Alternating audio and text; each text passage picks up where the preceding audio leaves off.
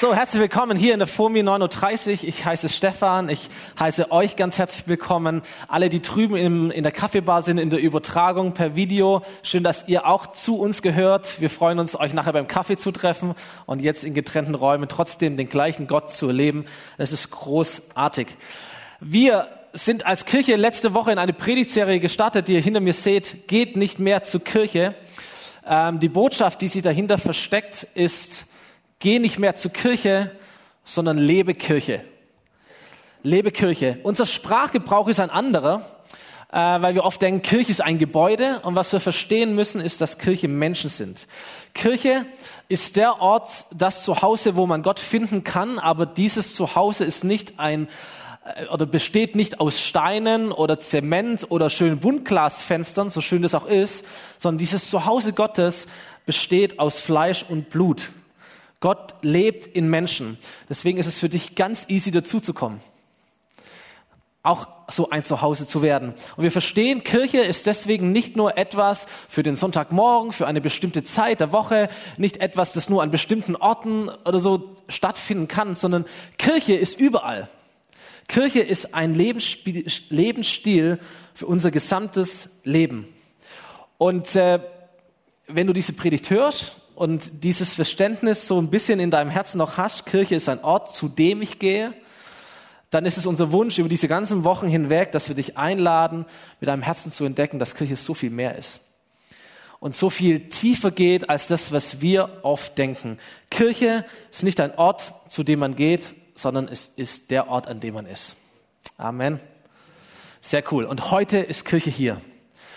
So, diese Woche hat mich etwas extrem bewegt, euch hoffentlich auch, nämlich diese Tragödie auf der griechischen Insel Lesbos. Als dieses völlig desolate und überfüllte Flüchtlingscamp bei Moria komplett zerstört und abgebrannt ist. Und ich habe viel gelesen darüber, ich habe mich ein bisschen mit beschäftigt und ich habe äh, viele Kommentare und Zeitungsartikel gelesen. Den besten Artikel, den ich gelesen habe, oder die beste Überschrift war von einem Satiremagazin. Da, da, da war die Überschrift folgende. Flüchtlinge in Moria wünschten, sie wären eine gotische Kathedrale. Und die, die, die böse Kritik, die in diesem Artikel steckt, ist diejenigen, dass sie sagen, letztes Jahr ist diese Kirche abgebrannt, Notre Dame in Paris. Oder nicht ganz abgebrannt, aber viel abgebrannt. Und damals haben Medien, Politiker entsetzt reagiert über das, was da geschehen ist. Ich habe das nochmal nachgelesen. Ich habe gelesen, da hat das europäische Herz gebrannt hat der Tagesspiegel damals getitelt. Der Papst hat gesprochen vom Brand des Symbols der Christenheit.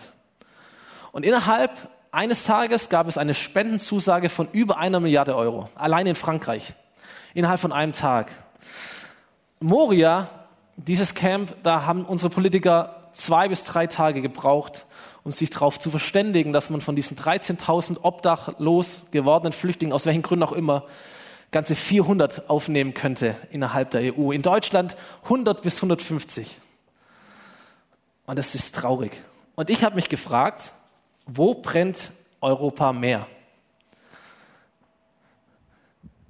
Besteht denn diese europäische Idee aus Gebäuden oder besteht es aus Werten, aus gelebten Werten, Werten, die uns auch ins Handeln treiben.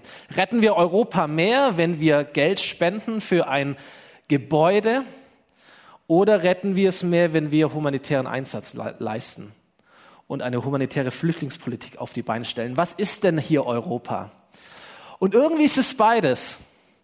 Und natürlich, auch das hat uns bewegt, dieses Gebäude, dieses historische Gebäude, diese Kunst, die da drin steckt, das Erbe, was da drin steckt, das Symbol, was es, was es sichtbar macht.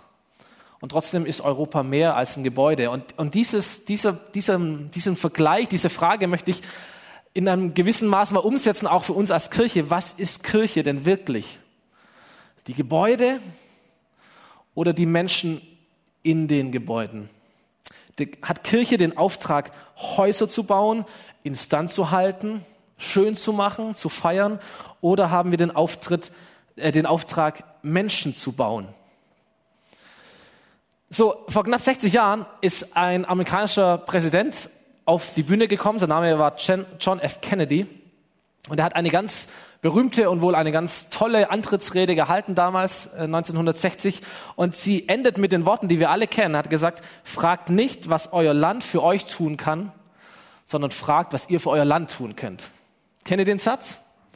Und er kam mir äh, in der Vorbereitung dieser Predigt so ein bisschen in den Sinn und, und den Impuls, den ich heute setzen möchte, eben in dieser Denkweise, dass wir nicht zu einer Kirche gehen, sondern dass wir Kirche sind und Kirche leben, habe ich diesen Satz mal umformuliert und möchte dir sagen, frage nicht, was deine Kirche für dich tun kann, sondern lass uns fragen, was du, was wir für unsere Kirche tun können. Oder anders formuliert, geh nicht mehr zur Kirche, um bedient zu werden, sondern diene, um wirklich Kirche zu sein. So, da ist eine eine Straße, ein, ein Laternenpfahl, der das, der das Licht scheint an diesem Abend und unter diesem hellen Laternenstrahl ist ein Betrunkener, der irgendetwas auf dem Boden sucht und er wankt so hin und her und sucht irgendetwas und Leute laufen dran vorbei und ähm, irgendwann bleibt mal einer stehen und hat so ein bisschen Mitleid und sagt, kann ich Ihnen irgendwie helfen? Was suchen Sie? Und der Betrunkene sagt, ja, ich suche meinen Schlüssel hier. Und äh, der Passant sagt, okay, ich helfe Ihnen, alles klar. Und gemeinsam verbringen sie ein paar Minuten auf diesem Boden unter dieser hellen Lampe und suchen diesen Schlüssel.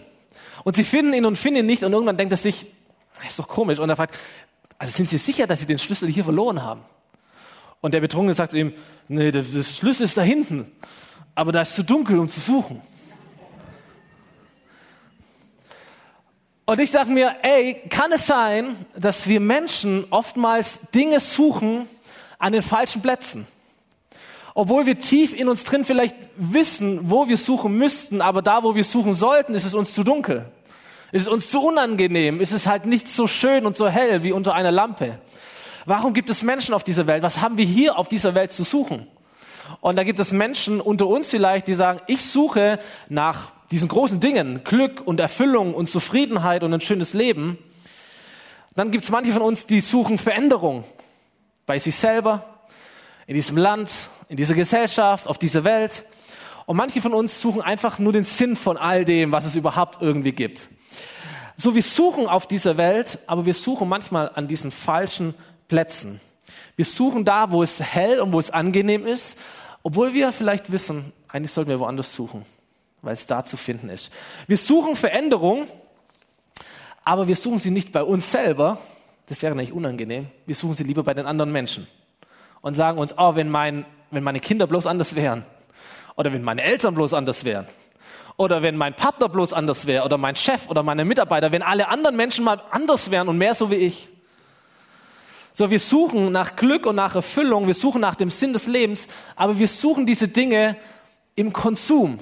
Und wir sagen uns, wenn ich nur mehr hätte, wenn ich nur mehr von dem Geld hätte, dann wäre mein Leben besser. Wenn ich nur mehr Schuhe hätte im Schrank, wäre mein Leben besser. Wenn, wenn ich nur mehr Zeit hätte, wenn ich nur mehr von dieser Welt sehen könnte, wenn ich nur mehr wüsste, wenn ich nur mehr könnte. Und wir denken, dass wir uns entwickeln als Mensch, dass wir wachsen durch Konsum, durch Nehmen. Wir denken, wir verändern uns durch den Input, der in uns hineinkommt. Und wir denken das in allen Bereichen unseres Lebens. Wir denken das sogar in Kirche. Wir denken, wir gehen in eine Kirche, wir gehen in einen Gottesdienst, um zu bekommen. Und dann sagen wir, Pastor, gib mir frische Predigten, tiefere Predigten, nicht das, was ich schon kenne, gib mir etwas Neues, weil ich bin trocken, meine Entwicklung stoppt und ich brauche jetzt was Neues, bitte füttere mich. Und Worship Team bringt mir die Gegenwart Gottes. Das brauche ich jetzt in meinem Stil, mit meinen Liedern, mit meiner Lautstärke.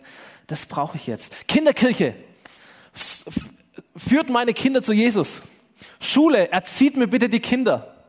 Macht, dass sie in Ordnung kommen. Gemeinde, gib mir einen Sonntagmorgen, der sich lohnt zu kommen. Mit Kaffee, mit Umarmung, mit einer, mit einer sicheren Atmosphäre, mit Regeln, aber nicht zu viel Regeln. Weil wenn ihr das nicht tut, dann gehe ich in die andere Gemeinde. Kennt ihr die andere Gemeinde? Da, wo es noch so richtig gepredigt wird. Da, wo man Gott so richtig noch erfahren kann.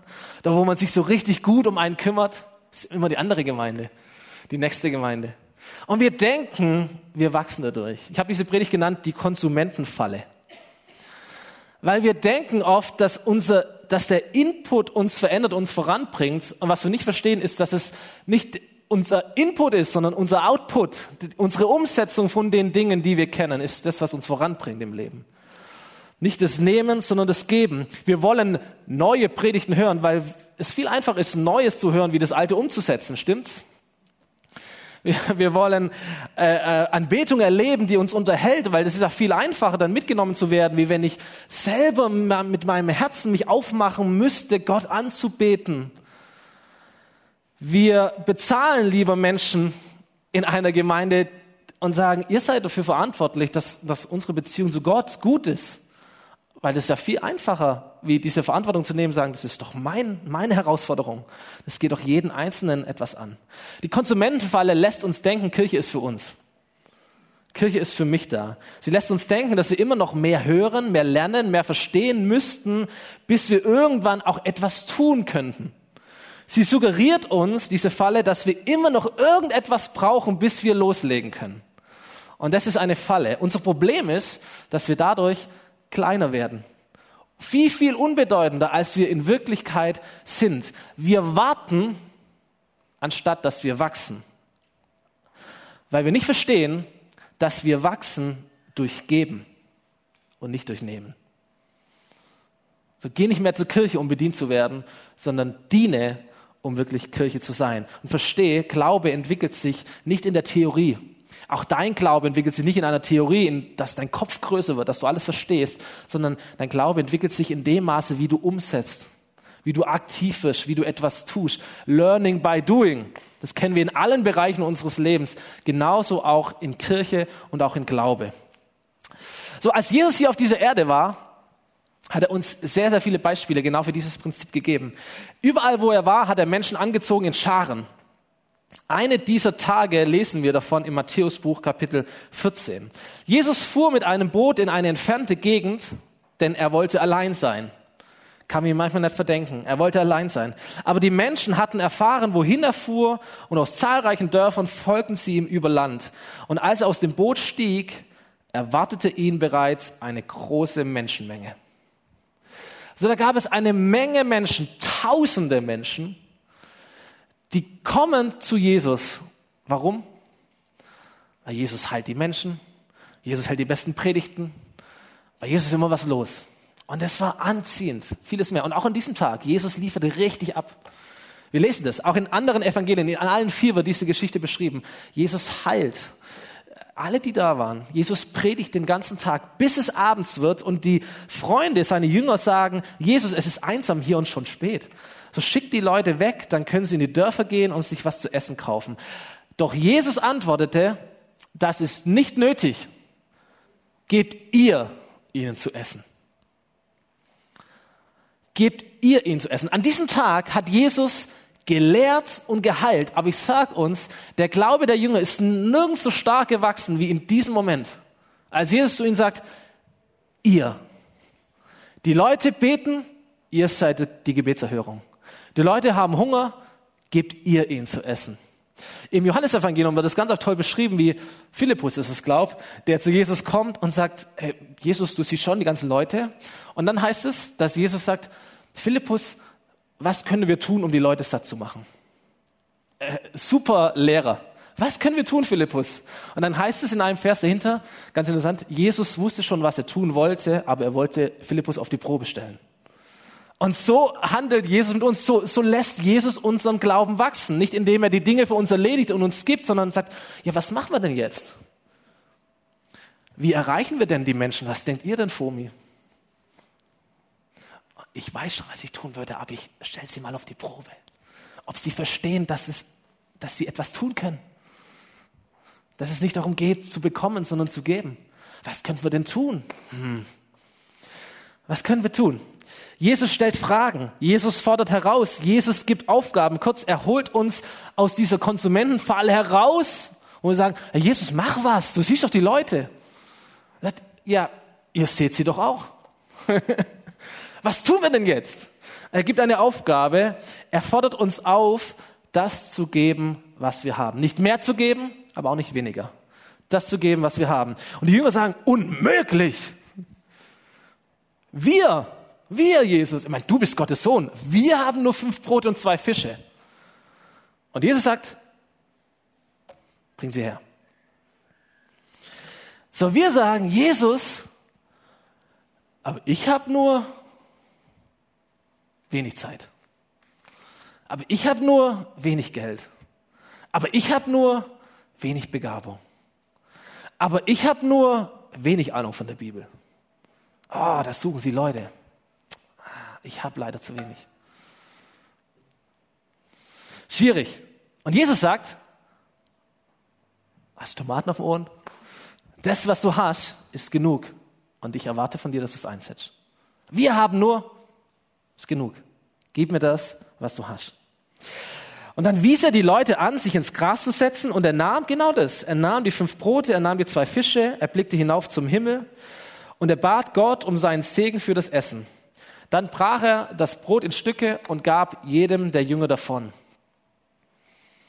Das ist interessant. Er gibt den Dienern und sie geben es weiter an die Menschen. Und er gab jedem der Jünger davon und diese verteilten es weiter an die Menschen. Alle aßen so viel sie wollten, das ist das Wunder, und anschließend sammelten sie noch zwölf Körbe mit Resten ein. Etwa 5000 Menschen hatten zu essen bekommen, Frauen und Kinder nicht eingerechnet.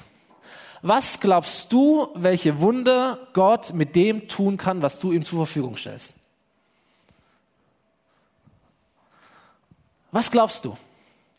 Welche Wunder Gott tun kann mit dem, was du ihm zur Verfügung stellst. Und andersrum, was glaubst du, welche Wunder du verpasst, wenn du es Gott nicht zur Verfügung stellst, weil du denkst, ich habe nicht genug. Ich bin noch nicht so weit. Ich kann das noch nicht. Das reicht nicht aus. All diese Antworten, die wir oft haben. Welche Wunder niemals geschehen, weil wir mit diesem Gedankengebilde unterwegs sind. Ja, Kirche ist der Ort, wo wir bekommen und nicht, wo wir geben. Ich glaube, Gott tut Wunder, wenn wir geben. Nicht du tust das Wunder, er tut das Wunder.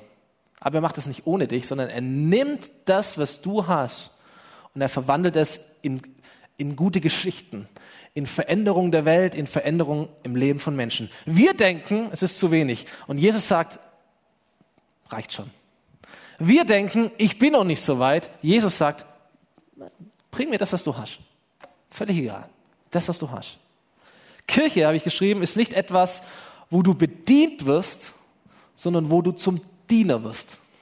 Das ist gut, gell? Kirche ist nicht etwas, wo du bedient wirst, sondern wo du zum Diener wirst. Das lernt man in Kirche. Also wenn du am Überlegen bist, in eine Gemeinde zu gehen, zumindest wenn du in unsere gehst, es wird relativ schnell so sein, dass dich irgendjemand anspricht und sagt, hey, come on. Wenn wir Next Steps Kurs machen, sage ich immer, es gibt zwei Arten von Menschen hier in der FOMI. Entweder Gäste oder Gastgeber. Dazwischen gibt's nichts. Du bist entweder hier als ein Gast oder du kümmerst dich um Gäste, die da sind. So dieses ewig lang dazwischen und so weiter. Kirche ist ein Ort, wo wir dienen lernen. Und an dieser Stelle war ich extrem herausgefordert zu überlegen, wie mache ich jetzt diese Predigt weiter? Soll ich, soll ich die Geschichte von Jesus erzählen? Die er berichtet von zwei Menschen, die laufen und da ist ein zusammengeschlagener Mann, der Hilfe braucht. Aber sie waren so beschäftigt, weil sie mussten in die Kirche gehen, dass sie nicht verstanden, dass Kirche da ist, wo sie anderen helfen. Wir kennen das als das Gleichnis vom barmherzigen Samariter. Brutale Geschichte. Oder soll ich die Geschichte erzählen, wie Jesus sich zu einem Sklaven macht für seine Freunde und sich ein Handtuch umgürtet und die Sandalen auszieht und diese stinkigen, staubigen Füße wäscht und dann sagt, ihr Lieben, das ist übrigens die Herzenseinstellung, die ich von euch erwarte in der Zukunft, ich bin dann bald weg? Oder soll ich dieses große Bild äh, äh, versuchen aufzudröseln, dass die Bibel alle Menschen als Priester sieht? Nicht, nicht ein paar wenige, sondern alle gläubigen Menschen als Priester sieht. Priester sind Menschen, die von Gottes Geist erfüllt sind und Gott dienen und Menschen dienen. Und wir merken, das trifft uns alle. Welche Bibelstellen soll ich denn zitieren? Welche Jesusworte kann man anfügen? Und ich habe mich für eine entschieden, die sehr, sehr einfach ist und trotzdem sehr herausfordernd. Okay, Matthäus 10, Vers 39. Da sagt Jesus, und man kann die Verse drumherum gern lesen, um das bisschen diesen Kontext zu verstehen. Es sagt, oder als Bilanz zieht er, wer an seinem Leben hängt, der wird es verlieren. Aber wer es aufgibt für mich, der wird es finden. Jesus sagt, wer in dieser Konsumentenfalle drin steckt, wird an ihr kaputt gehen. Weil diese Falle dir immer wieder zeigt, du brauchst noch mehr. Und du kannst viel haben im Leben und trotzdem nie genug. Und wir alle haben vielleicht sogar Menschen, die wir kennen oder irgendwelche Prominenten oder was immer im Kopf sind. Wenn du mal Millionär bist, möchtest du Milliardär werden. Es ist halt nie genug. Du kannst die Welt bereisen und trotzdem nicht alles sehen. Also dieses, es ist niemals genug und du kannst viel erleben in dieser Welt und trotzdem unglücklich sterben, weil du immer denkst, es reicht noch nicht aus. Ich brauche noch mehr.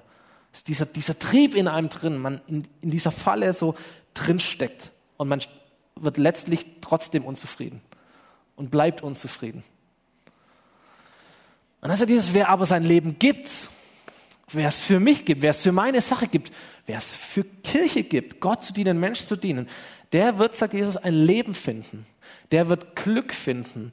Der wird eine Zufriedenheit finden. Der wird diese, diese tiefe Gewissheit in sich spüren. In den Augen Gottes bin ich jemand Großes. Keine Sau kennt mich, aber in den Augen Gottes bin ich etwas Großes. Und mit meinem Leben habe ich einen Unterschied machen dürfen auf dieser Welt. Für Jesus. Und dann sagt er, das ist das Leben. Und du magst vieles nicht haben, aber am Ende deines Lebens zufrieden sein, erfüllt zu sein.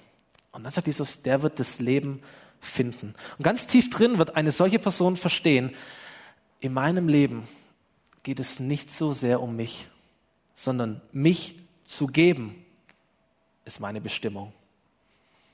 Das sagt Jesus. Mich zu geben ist meine Bestimmung.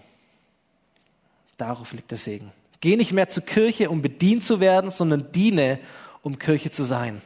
Jemand hat einmal gesagt, Kirche ist oftmals wie ein Fußballstadion, wo so manche wenige sich abrackern auf dem Feld und die Menge drumherum sitzt und zuschaut, obwohl sie es dringend nötig hatten, auch mal ein bisschen Sport zu machen. Kirche besteht aus der Kraft und der Energie eines jeden Einzelnen.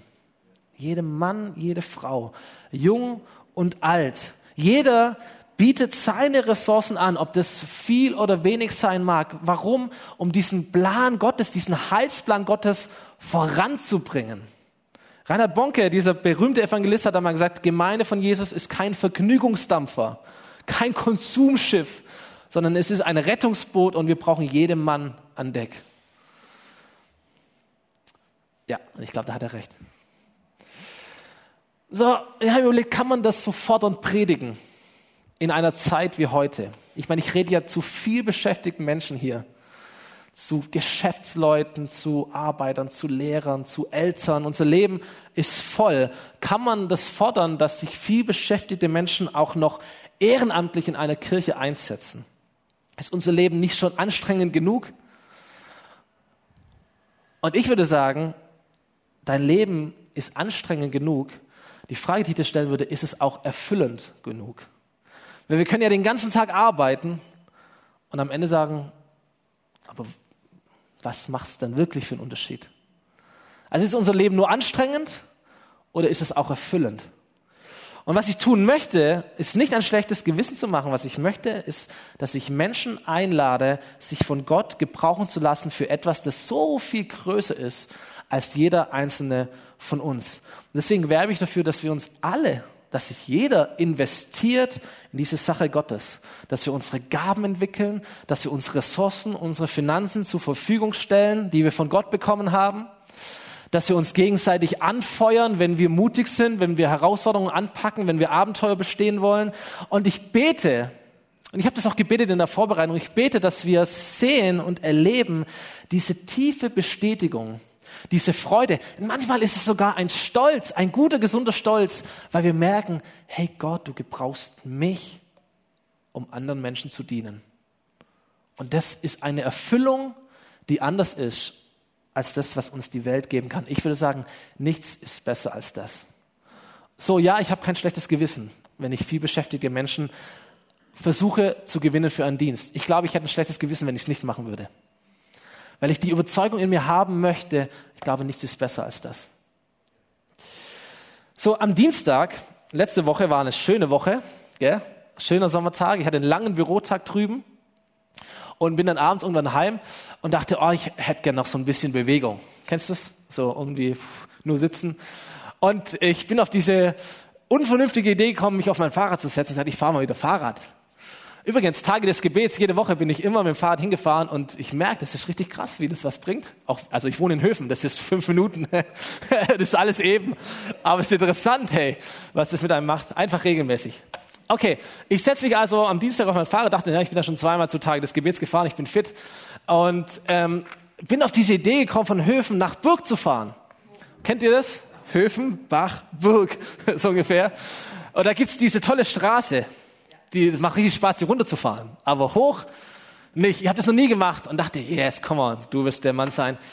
Und jetzt ist der Moment gekommen. Und ich fahre los, muss erstmal, ich wohne am Anfang von Höfen, muss erstmal einen Berg hoch, um überhaupt zu dieser Straße zu kommen, wo es nach Bürg geht.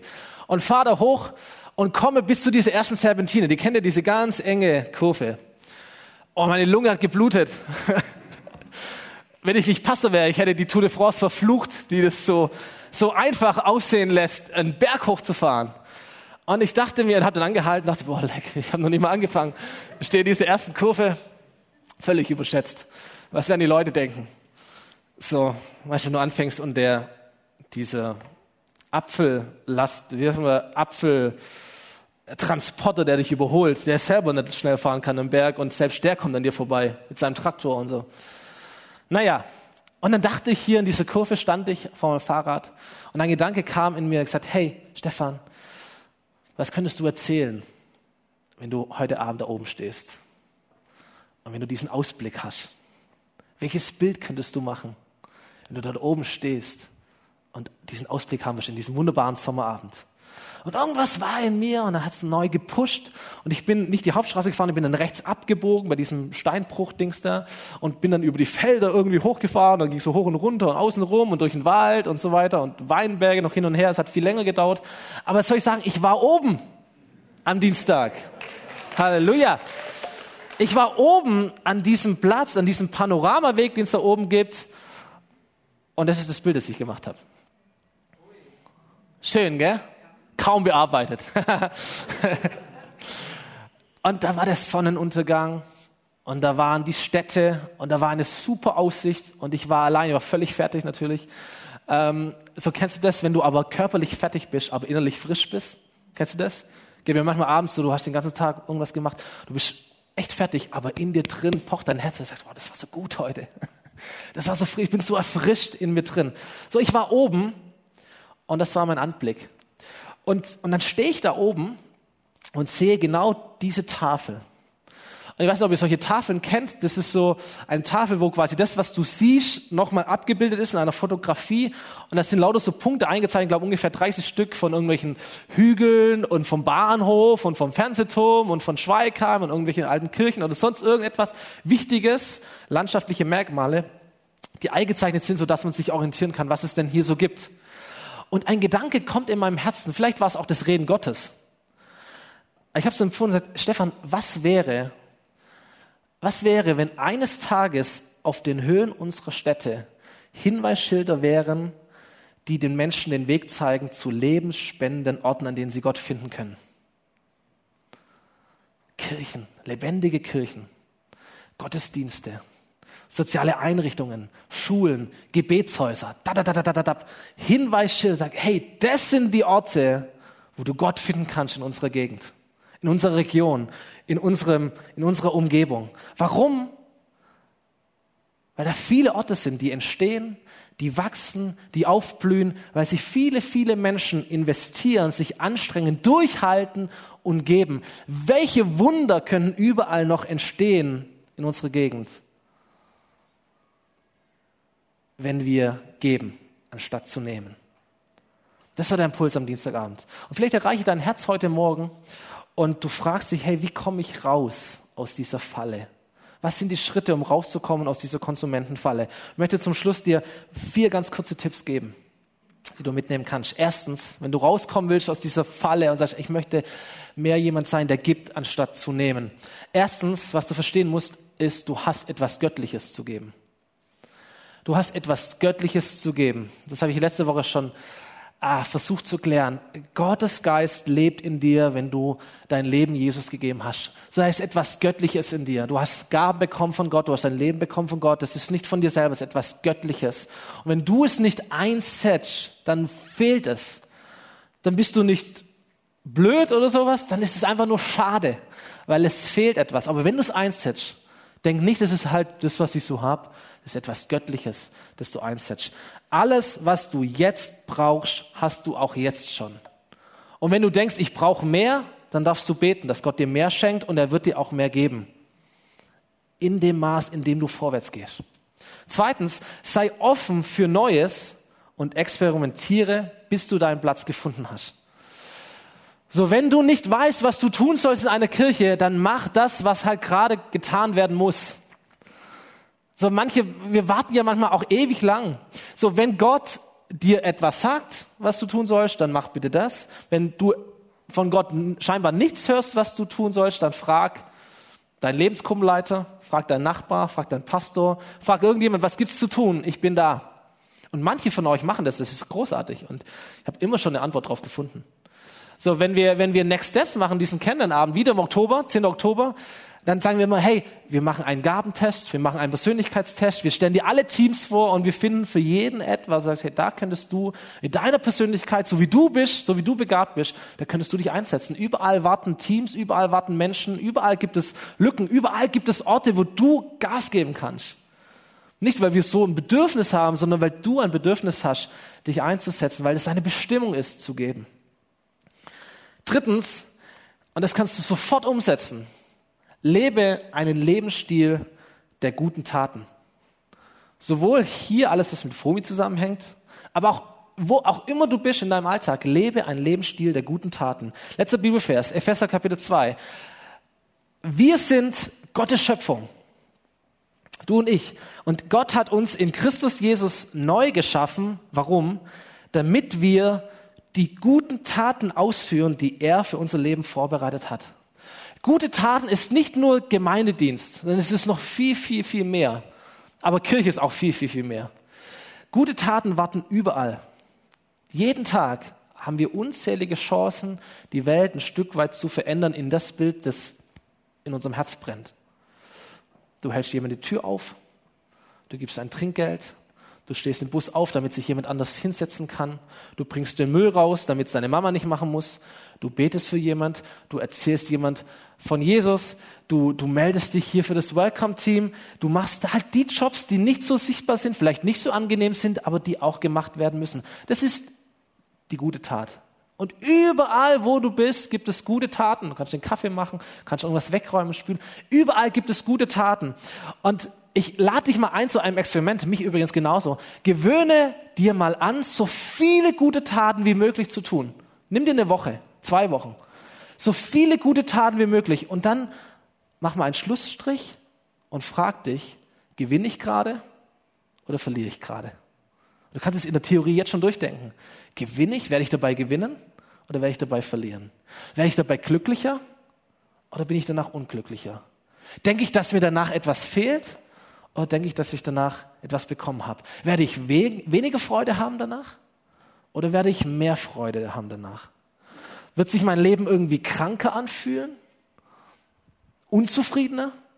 Oder wird sich mein Leben gesunder anfühlen und zufriedener? Denk dir mal durch. Und dann stell dir mal vor, was wäre, wenn wir das alle machen würden? Wäre die Welt dann ein besserer Ort oder ein schlechterer Ort? Und ganz konkret gesagt, wären wir dann mehr Kirche oder wären wir weniger Kirche? Und das ist der Punkt. Frag nicht, was deine Kirche für dich tun kann. Frage, was du für deine Kirche tun kannst. Und geh nicht mehr zur Kirche mit der Haltung bedient zu werden, sondern fang an zu dienen, damit wir wirklich Kirche sind. Band darf nach vorne kommen für den aller, allerletzten Punkt. Und der heißt, gebe durch Gebet. Gebe durch Gebet. Und damit möchte ich schließen und einleiten in diese Gebetszeit, in diese Reaktionszeit, in eine Zeit, wo wir dieses Lied singen werden, du bist genug. Und manchmal denke ich, Jesus singt es uns zu. Du bist auch genug. Und du hast genug. Und da ist schon eine Menge Potenzial in dir drin. Aber wenn wir geben, und das ist die Challenge, die wir alle spüren, es hat immer mit einem Vertrauen zu tun. Ich sehe so viele Fragen hier jetzt gerade sagen, aber wenn ich machen müsste, oder wenn ich machen würde, wenn ich geben oder mehr geben würde, wer garantiert mir, dass ich auch genug habe für mich? Und ich sag dir, ich nicht. Aber ich kenne da jemand, der dafür garantiert. Ich kenne da jemand, der gesagt hat, wenn du zuerst nach meinem Reich trachtest und nach Gerechtigkeit, dann werde ich dir geben, was auch immer du brauchst. Dann denkst du, vielleicht brauche ich gar nicht alles, was ich habe. Oh, das kann sein. Aber dieses Versprechen gebe nicht ich dir, das gibt Gott dir. Deswegen hat Geben immer mit Vertrauen zu tun. Deswegen hat Einsatz in der Gemeinde immer mit Frauen zu tun. Dein, dein Geld zu spenden ist eine Vertrauenssache, ist eine Herzenssache. Ich garantiere dir nicht, dass du genug hast, wenn du es gibst. Aber ich kenne jemanden, der sagt, es wird, du wirst nicht zu wenig haben. Aber es ist eine Vertrauenssache. So, wer Gott dient, wer Menschen dient, wer sich einsetzt, der darf von Gott erwarten, dass er auch bekommt. Der darf übrigens auch von Kirche erwarten, dass er bekommt. So, wir feuern uns gegenseitig an, wir ermutigen uns, wir erzählen gute Geschichten, wir sind ein Team hier. Aber in erster Linie kommt es von Gott. Wer Menschen dient, der muss gut auf sich selber aufpassen dessen Beziehung mit Gott muss frisch sein. Da muss was da sein. Wer anderen Menschen dient, der braucht gute Menschen um sich herum, Freundschaften. Und ein Mensch, der anderen Menschen dient, der braucht die Fülle Gottes. Und dachte mir, lass uns diese Predigt schließen in einem Moment, wo wir einatmen von Gott. Wäre das cool? Komm, wir stehen noch mal gemeinsam auf. Und du darfst dich gern mit mir eins machen, wenn du hier bist und eine Entscheidung treffen möchtest, die dich näher an das Herz Gottes hineinbringt. Und das ist diese Entscheidung zu sagen, ich werde, ich werde anfangen zu dienen, weil ich vielleicht noch nicht gedient habe. Ich werde mir ein Team suchen. Und ich habe das schon so lange geschoben, aber ich werde es tun. Vielleicht bist du hier und sagst, oh, ich, ich diene schon so viel. Und du bist einfach nur mutig und sagst, ja, ich werde es weiter tun. Vielleicht bist du hier und sagst, come on, ich gehe die Challenge mit. Ich gebe noch ein bisschen mehr. Noch ein bisschen mehr Zeit. Ich reduziere meinen Job. Die Kirche braucht mich. Vielleicht gibst du, gehst du heim und du erhöhst deinen Spendenbetrag. Du sagst, okay, lass mal schauen, was passiert. Vielleicht wirst du auf Leute zugehen und sagen, ich, ab jetzt bete ich für diese Personen. Ich werde, ich entscheide mich nicht mehr, Kirche als ein Bedienungsgeschäft zu sehen, sondern als ein Ort, an dem ich aufgefordert bin zu dienen und zu erleben, wie dieses Dienen und Geben mich glücklicher macht als das Bekommen.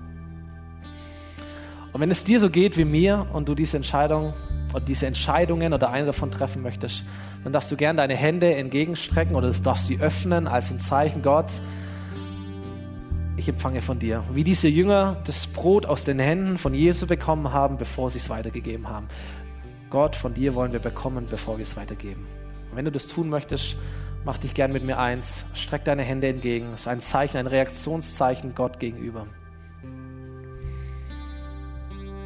Und dann darfst du gern mit mir beten. Jesus, Danke, dass du hier bist.